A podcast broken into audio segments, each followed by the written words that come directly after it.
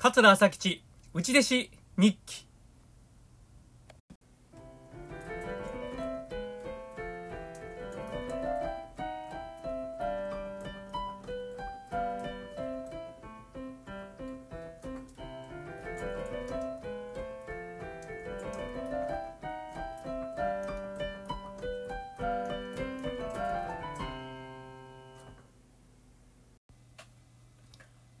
桂朝吉です。えー、桂朝吉内弟子日記のお時間です。今日も聞いていただいてありがとうございます。この番組は上方の話家、桂朝吉が米朝師匠の下で過ごした3年間、その間に書いた日記を読み上げていく番組です。えー、3年分すべて読み終われば終了でございます。はい。えー、もうね、半分が過ぎましたんで、いよいよもう後半戦ということになります。えー、12月の15日から読み上げていきます。今日が第68回ですね。はい。えー、12月の15日、木曜日。これは平成6年の12月の15日、木曜日ですね。えー、9時40分頃起きた。はい。それしか書いてません。これ寝坊ですね、完全に。普通、内弟子は7時なんですが、9時40分頃起きたと書いてます。多分ね、前の日遅かったんでしょうね。ちょっと前の日の日記読んでみましょうか。あ、やっぱりそうですね。前の日、京都の会ですね。えー、コンピラの勉強会で、えー、家に帰ったのが、向こうの層に着いたのが3時半って書いてますから、これは、えー、じゃあ3時、帰ったのは3時。ああ、これはもう、確かに9時半、9時40分頃起きるのも無理ないですね。多分奥さんももう寝坊してるの分かってはってんけど、もう多めに見てくれたんでしょうか。9時40分頃起きたと。それしか書いてませんね。えー、12月の16日金曜日。尼崎勉強会で桃太郎をやった。枕で完全に滑った。はい。えー、ネタは少し受けた。2箇所。寝なさいのとこと、えー、そこだけって書いてますね。2箇所やなしに1箇所ですね。はい。桃太郎のね、寝なさい。まあ、子供を寝かしつける話なんですが、子供に桃太郎の昔話をして、あの、まあ、寝かせようとするんですが、なかなか寝ないという、まあ、そういう落語なんですが、寝なさいのとこだけ受けたと書いてます。そして、なんやわけのわからん取材を受けた。わけのわからん取材って。はい。えー、米朝師匠の一言。あ、これ書いてますね、今日は。日記の最後に、あの、米朝師匠の一言っていうのがたまにね、書いてるんですよ。そのまま、あの、えー、書き残してるんです。米朝師匠の言葉を。えー、この日はあります。米朝師匠の一言。寝なさい。はい。えー、なんか桃太郎のセリフみたいになってますけどもね。もう寝なさいと。はい。次。えー、12月の17日、土曜日。堺の魚中という料理屋で8000円の落語会。あー、これは、えー、当然食事付きと書いてますね。はい、これは堺なので、うちの師匠の実家ですね。あの、今もやってるんですかね、ジョイフル落語会っていうのを堺でうちの師匠ずっとやってはったんですが、まあ、うちの師匠の実家の近く、えー、ですね。で、えー、その魚中という料理屋さんも、まあ、うちの師匠の知り合いで、まあ、落語会やってくれてはったんですが、8000円ですよ。で、うちの師匠が落語をやって、で、食事した後落語かな。ど、どっちかちょっと忘れましたけど、あの、なんとなくね、覚えてますね、雰囲気。えーうちの師匠、宿屋敵とかやってはったんちゃうかな。あの、うちの師匠はね、こういう会でもね、必ずね、太鼓とか三味線生やったんですよ。で、生演奏で、もうちっちゃい会でもね、もう太鼓積んでね、車に積んで、で、三味線生でやってはったんでね、うちの師匠のこだわりですよ。ですから僕もなるべくね、もう小さい会でもね、生のね、やっぱりお囃子でやりたいっていうこだわりはあるんですね。やっぱ師匠の影響ですね。はい、えー、12月の18日、日曜日、岡山で米朝独演会。俺は講座返しと書いてます。はい、講座返し。これね、講座返しなんですが、あの、まあ、座布団ひっくり返したりね、あの、めくりをめくったりする仕事なんですが、これ一応ギャラつくんですよ。ですからね、米朝師匠の打ち弟子中にこの講座返し、頻繁にね、あの、回ってきますんで、まあ、そのたんびにまあ、わずかですがギャラがつくのでね、結構ね蓄えになるんですよこれ。口座返しだけでもね。ありがたい話でございます。はい。次。12月の19日。月曜日。ロイヤルホテルのパーティーから AM1 時頃帰ってきはった、えー、米朝師匠と吉川社長。なるほどね。うん。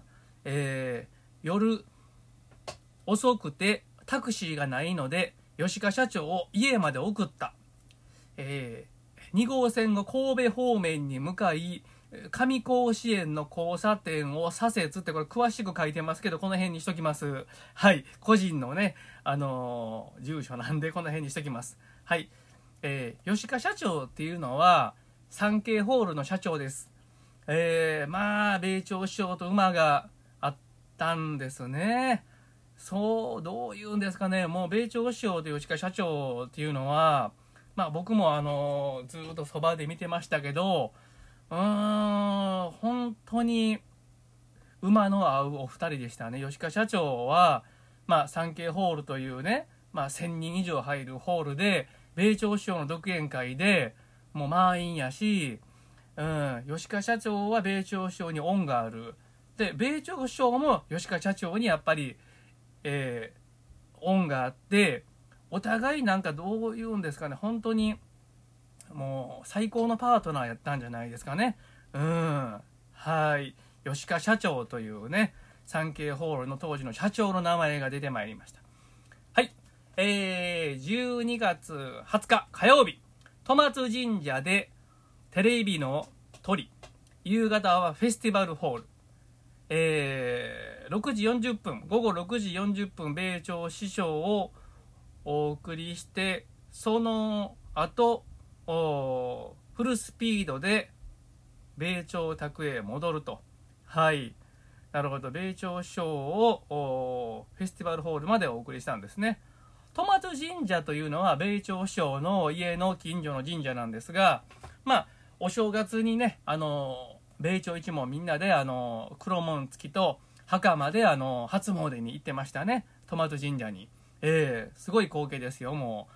えー、もう3 4 0人のね、男がですねあの黒門付きに墓までぞろぞろぞろぞろ歩いていくんですよトマト神社にねなかなかのなかなかの光景でしたよこれえー、12月の21日水曜日今日はまだ若干マシな方だがとにかくこの家は寒い暖房は効いてないし風は通るしダウンジャケットが脱げないえー今年の最後の笛の稽古があったと書いてます。ああ、笛の稽古ね。はい。うち弟子中にね、あの、僕は笛の稽古行ってましたからね。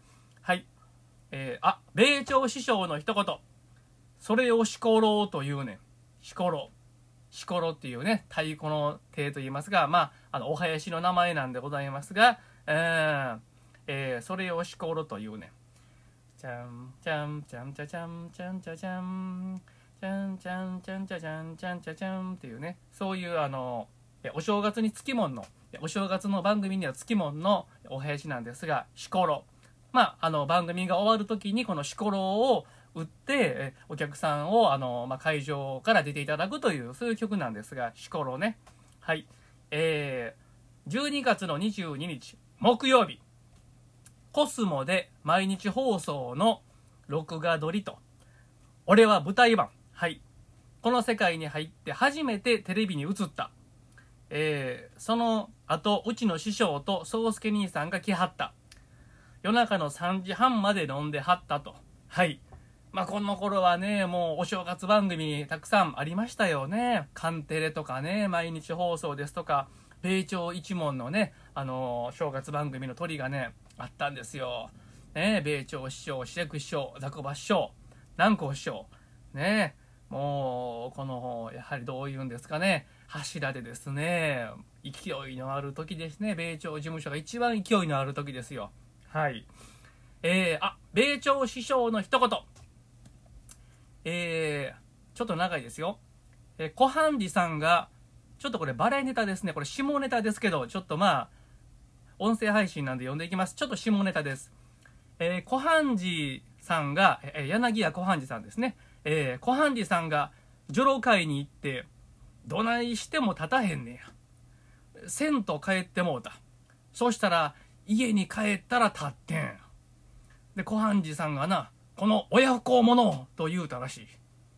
はい、えー、下ネタでございます。えー、小半寺師匠、柳家小半寺師匠。えー、あの、明治生まれの主犯ですね。